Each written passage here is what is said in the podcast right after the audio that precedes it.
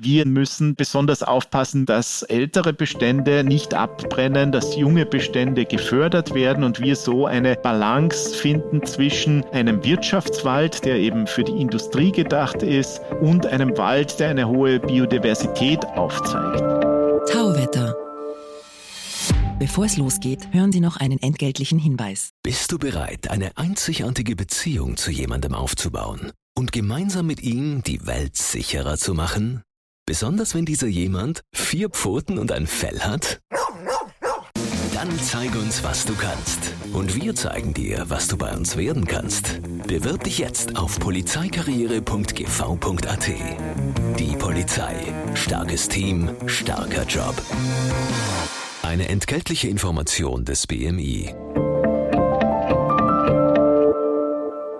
Herzlich willkommen, liebe Hörerinnen und Hörer zu Tauwetter, dem Profilpodcast zur Klimakrise. Mein Name ist Franziska Tschugan. Und ich bin Christina Hiptmeier. Fast ein Jahr ist es her, dass ein verheerender Waldbrand im niederösterreichischen Schneeberg-Rax-Gebiet eine Fläche von 115 Hektar zerstört hat. Zwei Wochen lang haben insgesamt 9000 Einsatzkräfte, 16 Hubschrauber und zwei Flugzeuge gegen die Flammen gekämpft. Geschätzter Schaden 30 Millionen Euro. Es war der größte je in Österreich ausgebrochene Waldbrand bisher. Müssen wir uns auf noch mehr Brände einstellen? Unser heutiger Gast ist gerade dabei, die Hotspots in Österreich zu identifizieren, die besonders hohes Brandrisiko aufweisen.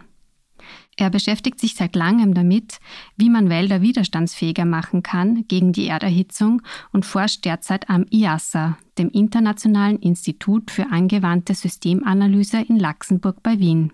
Willkommen, Florian Kraxner. Ja, hallo, vielen Dank für die Einladung.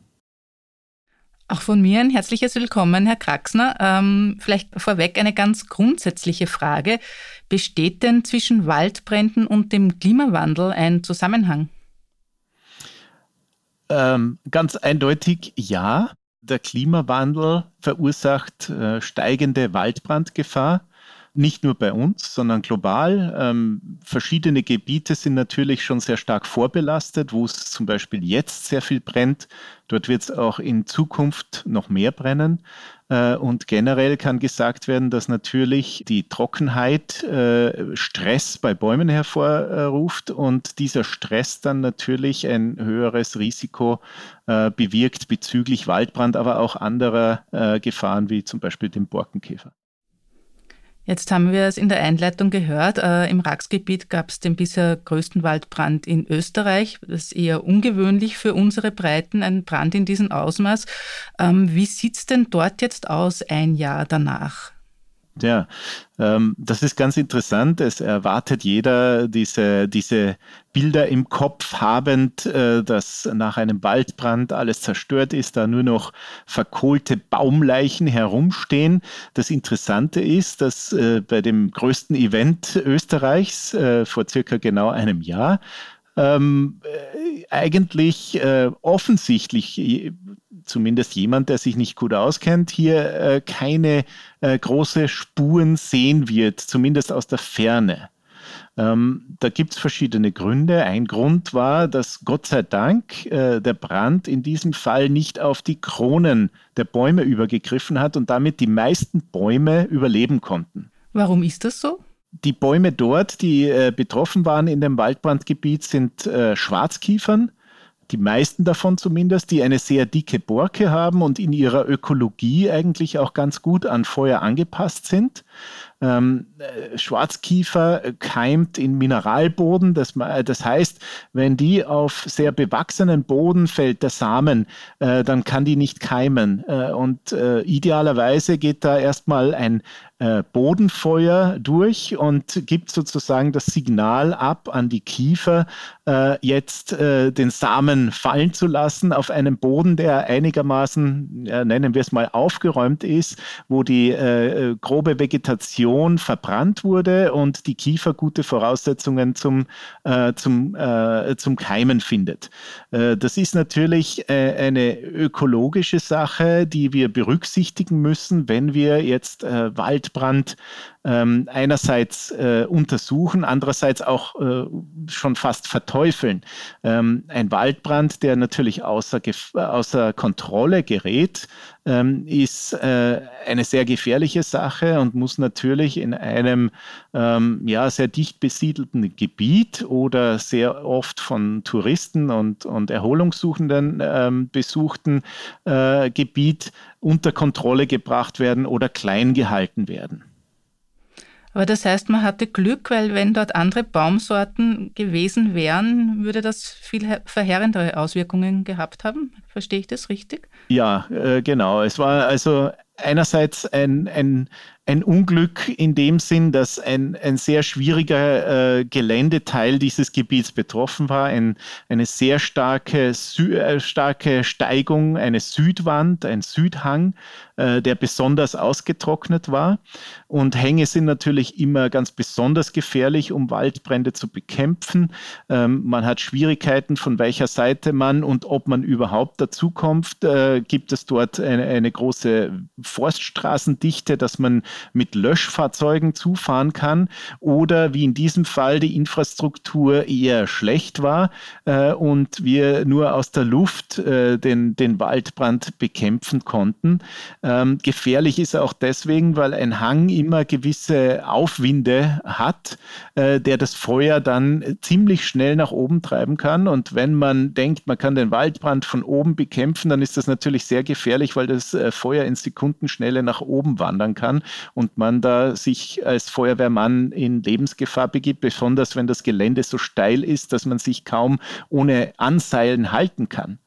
Äh, und nach unten hin äh, ist es so, dass immer wieder verbrannte äh, Baumstümpfe zum Beispiel nach unten rutschen oder kollern äh, über den Hang und von unten das Feuer immer wieder neu anfachen. Deswegen war die Situation dort so schwierig. Zusätzlich kommt hinzu, äh, dass der nahe Bach ähm, äh, etwas wenig Wasser geführt hat, äh, man den nicht gut nutzen konnte und man sowieso mit schwerem Gerät dann bekämpfen musste. Das heißt, äh, es wurden Lösch Löschflugzeuge angefordert aus befreundeten Nachbarländern, die dann in der Donau auftanken mussten und äh, ständig den Weg eben, das sind circa 120, 130 Kilometer äh, zwischen dem äh, Waldbrandgebiet äh, im, in der Rax und äh, der Umgebung von Wien, wo eben gut aufgetankt werden konnte, hin und her fliegen mussten.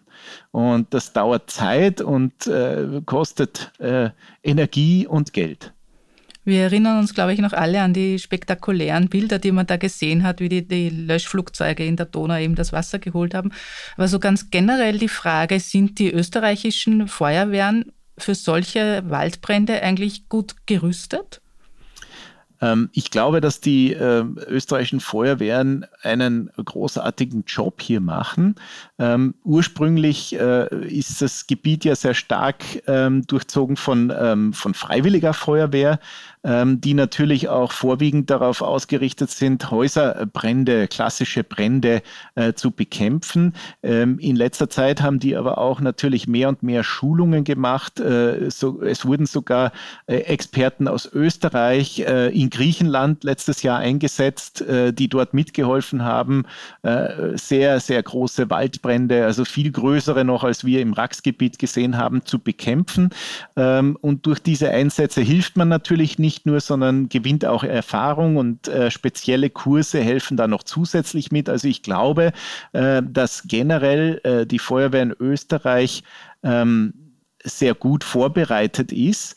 Ähm, das heißt aber trotzdem, dass das Gelände äh, bei uns sehr schwierig ist. Man muss äh, erstmal den Waldbrand sehr schnell entdecken, dann auch schnell eingreifen können.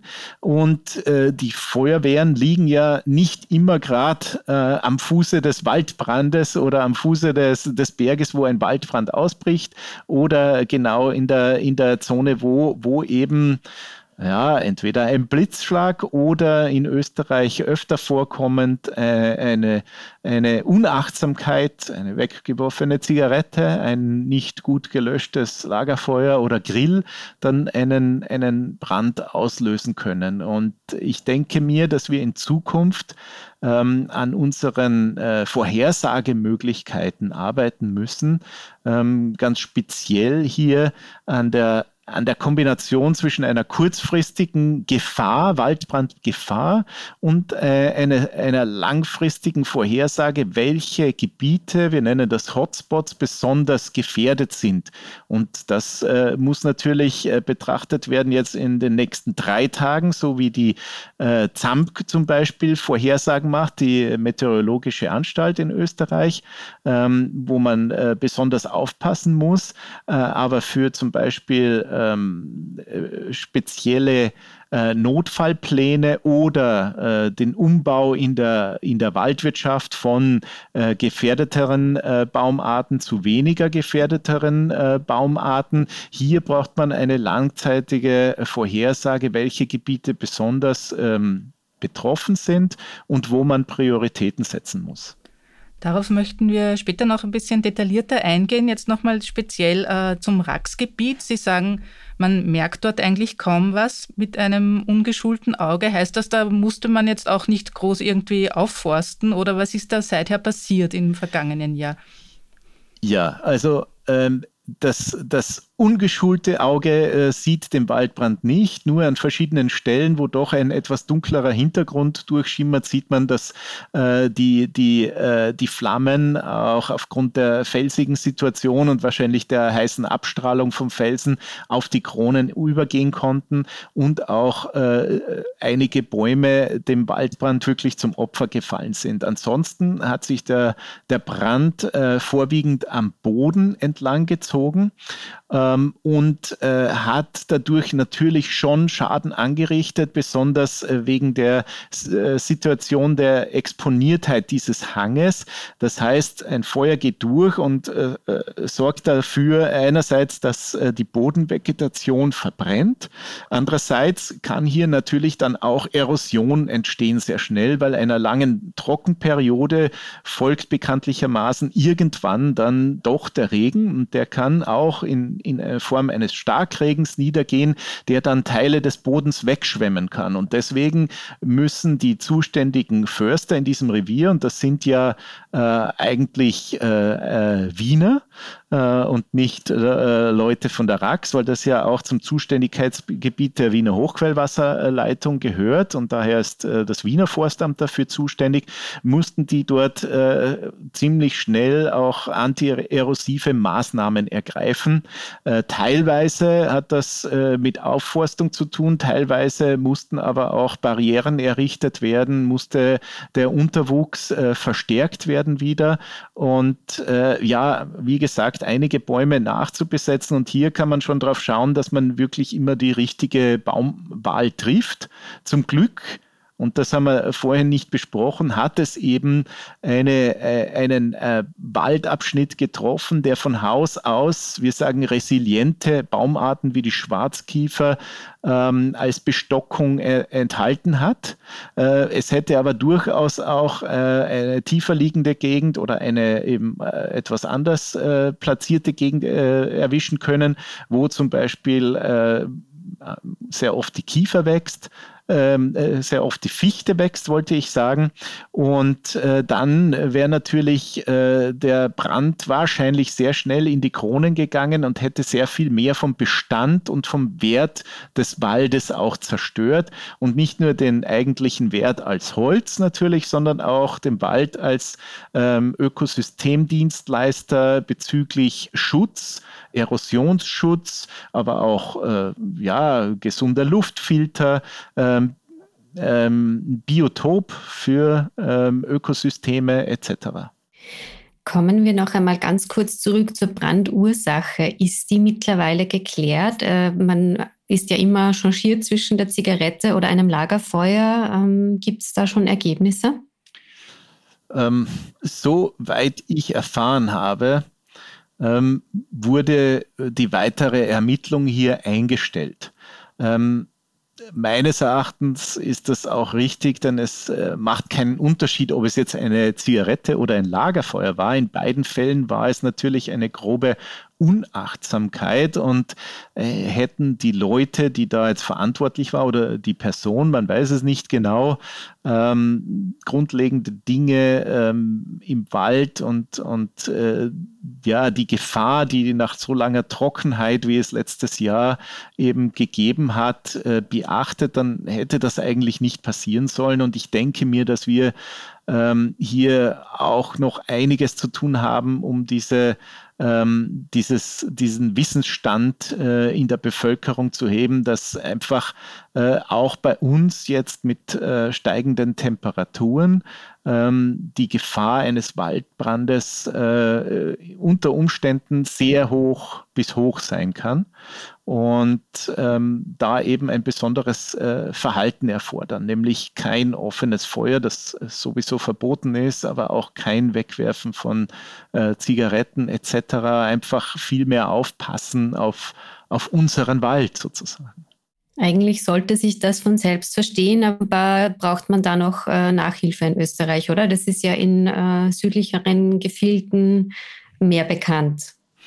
Ja, eben, ich, ich denke mir, dass äh, wir bis jetzt noch nicht sehr betroffen waren von den Feuern und das in den letzten Jahren eben auch Statistik, äh, statistisch äh, gesehen es zu etwas häufigeren Bränden mit höherer Intensität und, mehr, und vielleicht auch mit äh, größerer verbrannter Fläche kommt und dass diese, diese Gefahr in den, äh, in den, äh, in den ja, in den Gedankengängen sozusagen erst äh, wirklich geweckt werden muss, äh, dass man wirklich so aufpassen muss. Das heißt immer in den Alpen, hier gibt es genug Wasser, hier kann nichts passieren, alles ist sowieso immer feucht, aber ähm, das stimmt nicht. Erstens einmal hat es früher auch schon immer trockenere und feuchtere Jahre gegeben, aber dass sich das jetzt eben häufen wird, das müssen wir meines Erachtens schon in der Schule den Kindern beibringen, äh, dass wir einfach äh, umgehen können äh, mit dem Wald, wenn wir den Wald besuchen, dass es gewisse Regeln gibt, die wir einhalten sollten und damit alleine schon etwas Wind aus der Gefahr nehmen. Wie klimafit sind denn Österreichs Wälder generell? Ich glaube, dass in den letzten Jahren schon sehr gut erkannt wurde, dass eine, eine, eine Fichte in Monokultur, äh, am besten noch äh, alle Bäume gleich alt, äh, wirklich keinen zukunftsfitten Wald darstellen und daher der Umbau äh, zu mehr äh, Laubhölzern eingemischt äh, schon sehr lange gestartet hat. Und in den letzten zwei bis drei Jahren wurde noch einmal ganz eindeutig gezeigt, dass ähm, die Fichte eventuell an Standorttauglichkeit speziell in den tieferen Lagen verliert.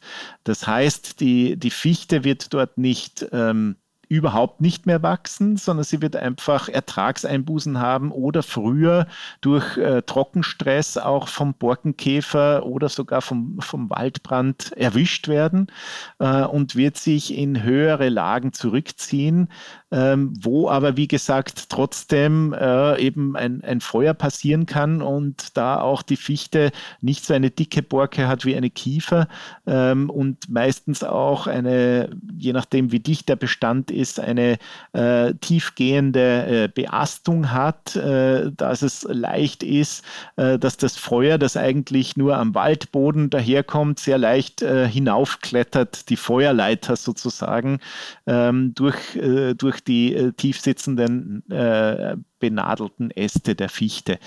Also ich denke mir, es zeichnet sich sehr klar ab, dass wir umdenken müssen, auch hier ähm, mittelfristig ähm, werden wir bestimmte Gegenden aussuchen müssen, wo die Fichte noch eine gute Chance hat, auch einen guten Ertrag zu liefern äh, und andere äh, Baumarten verstärkt mit einbringen. Das sind natürlich in erster Linie heimische Baumarten, vielleicht auch unterschiedliche Provenienzen, also Herkünfte von, von Fichten, die man hier äh, nachpflanzen kann, wo man sich dann nicht unbedingt auf die Naturverjüngung 100 Prozent mehr verlassen sollte, denn die Naturverjüngung hat ja die gleiche Herkunft, die gleiche Provenienz. Wir brauchen aber eventuell widerstandsfähigere Arten aus anderen höheren Lagen zum Beispiel. Ähm, und wir müssen natürlich auch nachdenken, ob in manchen Fällen äh, eine nicht heimische Baumart, die ähm, resilient gegen Feuer ist, aber auch ins Ökosystem passt äh, und nicht invasiv ist, äh, hier ähm, einen Platz in, in unserer Baumartengesellschaft findet. Denken Sie da an eine bestimmte Sorte? Ja, es hat äh, Experimente gegeben, äh, seit über 100 Jahren zum Beispiel mit Douglasia, die in manchen Gegenden ganz gut zurechtkommt und äh, man hofft auch, dass die in vielen Fällen zum Beispiel die Fichte ersetzen kann. Wir sehen aber in unserer Modellierung auch, dass äh, die Douglasie selbst auch in Schwierigkeiten kommt, äh, speziell wenn wir ähm, an der, ähm, an der, am, am Klimawandel nicht äh, sehr stark arbeiten. Und äh, dann bekommen natürlich invasivere Arten äh, wie die Rubinie, die man speziell hier im Osten kennt, ähm, äh, ja eine, einen anderen Blickwinkel. Also die sind zwar invasiv, aber vielleicht kann man mit denen, wo sie sind, äh, auch schon ganz gut arbeiten. Ähm, aber es ist natürlich nicht eine Fichte, die äh, kerzengerades, äh, 20 Meter langes Holz von hervorragender Bauqualität liefert, sondern eine Rubinie hat eben andere Eigenschaften, wird zurzeit sehr gerne für Gartenmöbel verwendet äh, oder für Kinderspielplätze als Holz, weil es ist äh, sehr gut für ähm, außen geeignet besser als die Fichte eigentlich, aber wächst halt nicht so schön gerade und leicht äh, durch die Industrie verarbeitbar.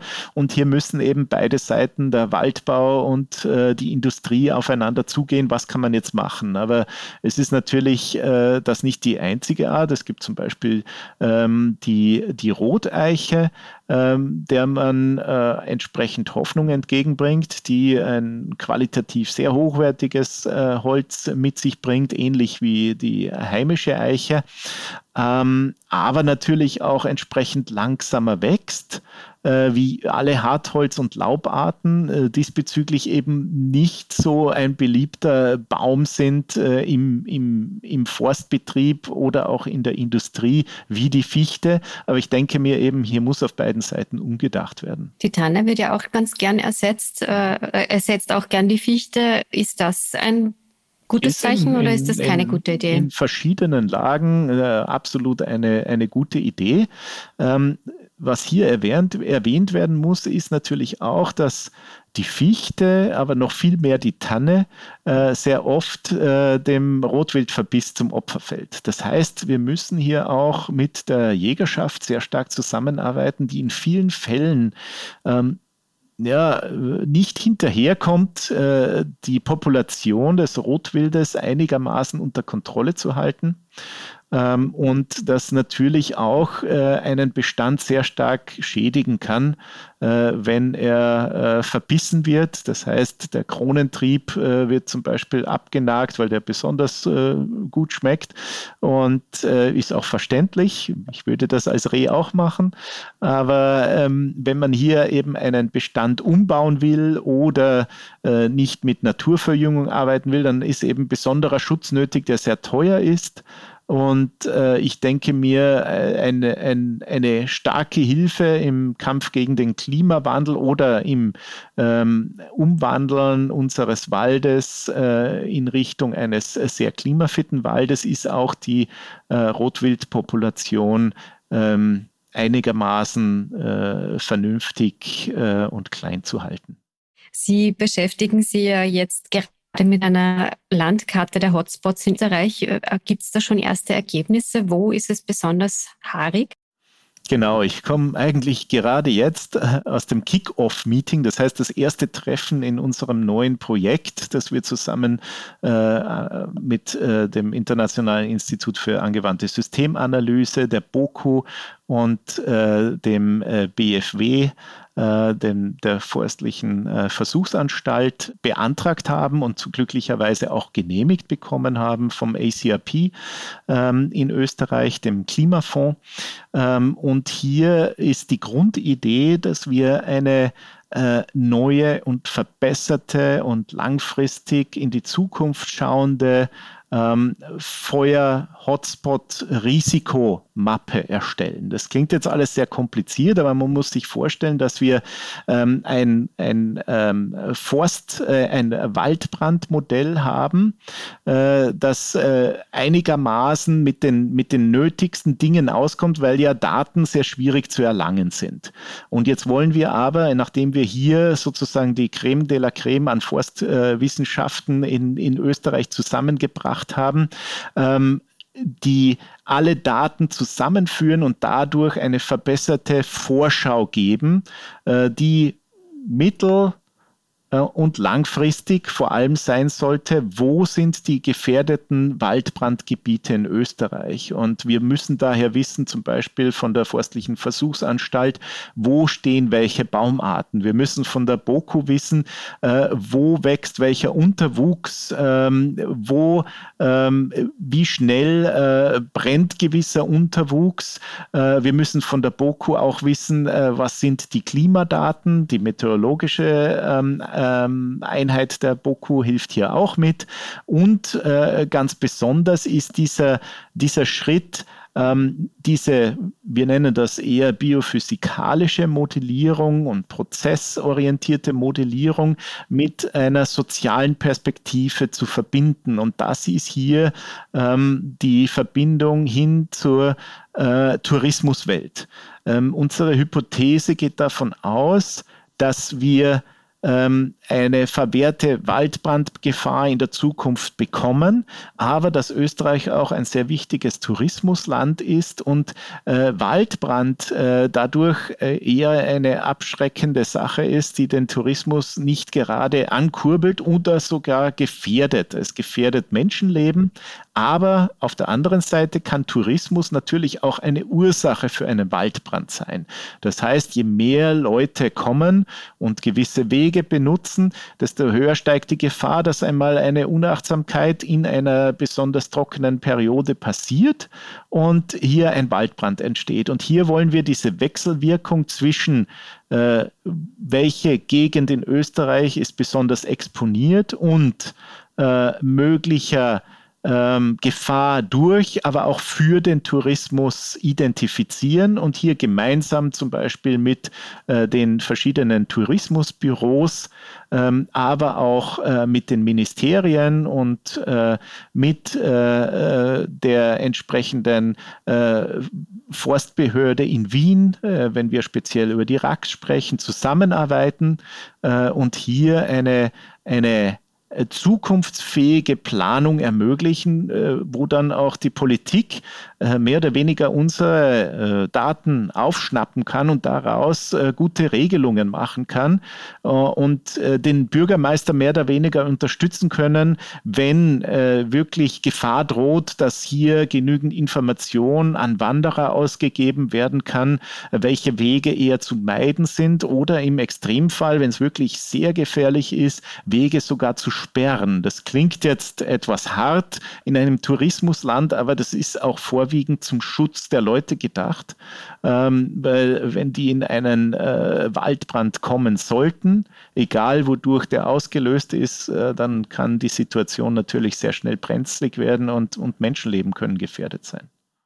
Jetzt sind Sie da ganz am Anfang, Sie haben es gesagt, aber kristallisieren sich da schon irgendwie Regionen heraus, wo Sie sagen, die sind besonders waldbrandgefährdet? Wir wissen natürlich aus der Erfahrung von vorhergehenden Projekten, dass es äh, Gebiete gibt, die in Österreich besonders gefährdet sind, äh, auch äh, vom Klimawandel natürlich besonders gefährdet sind. Und hier sehen wir, dass eben äh, mehr oder weniger vom Südosten eine, eine, äh, eine, ein Temperaturanstieg kommt und zugleich ein, ein Niederschlagsverlust über das Jahr gesehen. Der Niederschlag verteilt sich anders und in diesen Gebieten Gebieten kann natürlich äh, sehr schnell Stress entstehen, Stress für die Bäume durch zu wenig Wasser, zu hohe Temperaturen.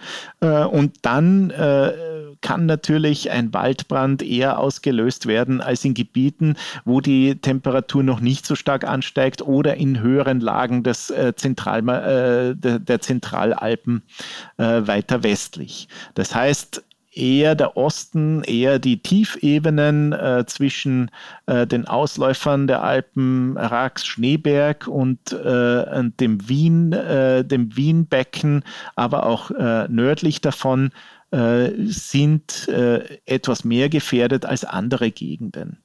Was wir aber wollen, ist eben diese, diese Brückenbildung zwischen einer kurzfristigen Vorhersage, quasi einer Warnung, die äh, zum Beispiel eben die äh, Meteorologische Zentralanstalt schon auf ihrer Webpage sagen kann, die schauen die nächsten drei Tage an und sagen, wie gefährlich es ist in den verschiedenen Gebieten.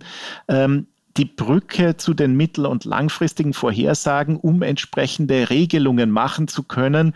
Äh, wo müssen wir speziell mit einem Waldumbau zum klimafitten Wald anfangen? Wo stehen in sehr gefährdeten Gebieten noch äh, wenig re, ähm, äh, resiliente Baumarten, die äh, so bald wie möglich umgewandelt werden sollten in, äh, in resilientere Baumarten. Wo müssen wir eventuell noch einen Feuerwehrstützpunkt stationieren, um schneller in gefährdeten Gebieten zu sein? Oder wo könnte eine größere Dichte an Forststraßen noch helfen? Oder sogar in größeren Verbund mit anderen EU-Staaten?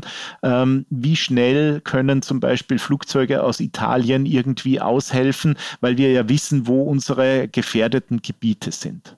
Okay, dann würde ich sagen, gehen wir noch zu einem anderen Thema, das auch sehr wichtig ist. Wälder gelten ja als extrem wichtige CO2-Speicher. Stimmt es, dass, äh, dass die Wälder in Dürre- und Trockenperioden weniger speichern können? Ähm, ja, also das stimmt. Ähm, ein, ein, ein Baum, der gestresst ist, der investiert äh, weniger in, äh, in Wachstum und Wachstum heißt eigentlich CO2-Speicher. Das heißt, ein Baum, der äh, relativ schnell wächst und zugleich noch relativ dichtes Holz hat, äh, da kann man sagen, dass der am meisten äh, CO2 speichert und natürlich gibt es da auch einen Altersunterschied. Ein, ein jüngerer Wald ähm, speichert im Verhältnis zum alten Wald äh, mehr, weil er mehr aufnimmt, mehr CO2. Ja? Also das heißt, ein alter Wald hat vielleicht einen sehr starken Bestand an CO2, weil er schon sehr dicke Bäume hat und man muss sich vorstellen, dass da äh, das CO2 im Holz drin liegt. Aber er wächst nicht mehr so stark zu wie ein sehr vitaler junger Wald, äh, der natürlich sehr viel mehr aufnimmt äh, und in Holz umwandelt wie ein alter Wald. Das sind so die Unterschiede, die man hier bedenken muss. Und ähm, ähm, äh, gut, dass Sie mich daran erinnern. Das ist ein, ein extrem wichtiges Thema und auch äh, mit Waldbrand verbunden, denn äh, unser Ziel ist ja, durch ähm, nachhaltige Bewirtschaftung sowohl äh, eine sehr gute Holzqualität ähm, äh, zu erzielen, um, um das Holz zu verkaufen, ähm, wie auch ähm, zu maximieren äh, bezüglich der Speicherkapazität, der CO2-Speicherkapazität. Und wenn hier natürlich äh, wir es nicht schaffen, den Wald äh, vor Waldbränden zu beschützen, dann reduzieren wir ähm, den äh, stockenden Gehalt an CO2 in den Bäumen und verlangsamen natürlich äh, das Wachstum. Das heißt, jeder Baum, der abbrennt äh, oder jeder Waldbestand, der abbrennt, wird so sozusagen auf äh, Null zurückgesetzt und muss wieder von vorne anfangen, in eine sehr produktive Phase zu kommen, wo er besonders viel ähm, CO2 speichert und dann sehr dick wird nach 100 Jahren äh, jeder Baum und äh, dann mehr oder weniger äh, die Lebensleistung eines Baumes in sich trägt äh, und dann eben schon weniger zuwächst, was dann äh, eigentlich ein, ein guter Moment wäre, auch diesen, diesen Baum zu ernten und, ähm, und durch äh, ja, einen jüngeren Baum zu ersetzen. Und dann muss man natürlich auch noch die Biodiversitätskomponente äh, berücksichtigen, wo äh, ein besonderer Wert wiederum in den älteren Beständen besteht. Ähm, und äh, wir daher besonders aufpassen müssen, dass ältere Bestände nicht abbrennen, dass junge Bestände gefördert werden und wir so eine Balance finden zwischen äh, einem Wirtschaftswald, der eben für die Industrie gedacht ist, einem Wald, der besonders viel speichert, äh, um eben Klimawandel zu mindern und einem Wald, der eine hohe Biodiversität aufzeigt.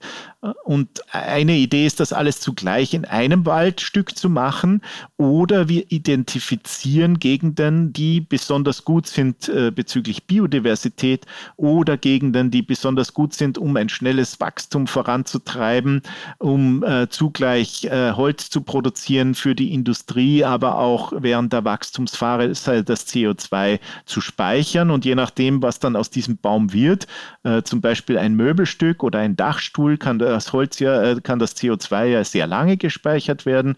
Wenn wir Papier daraus äh, produzieren, ist äh, diese, diese Return Rate oder dieser ähm, ähm, bioökonomische Faktor nur sehr kurz.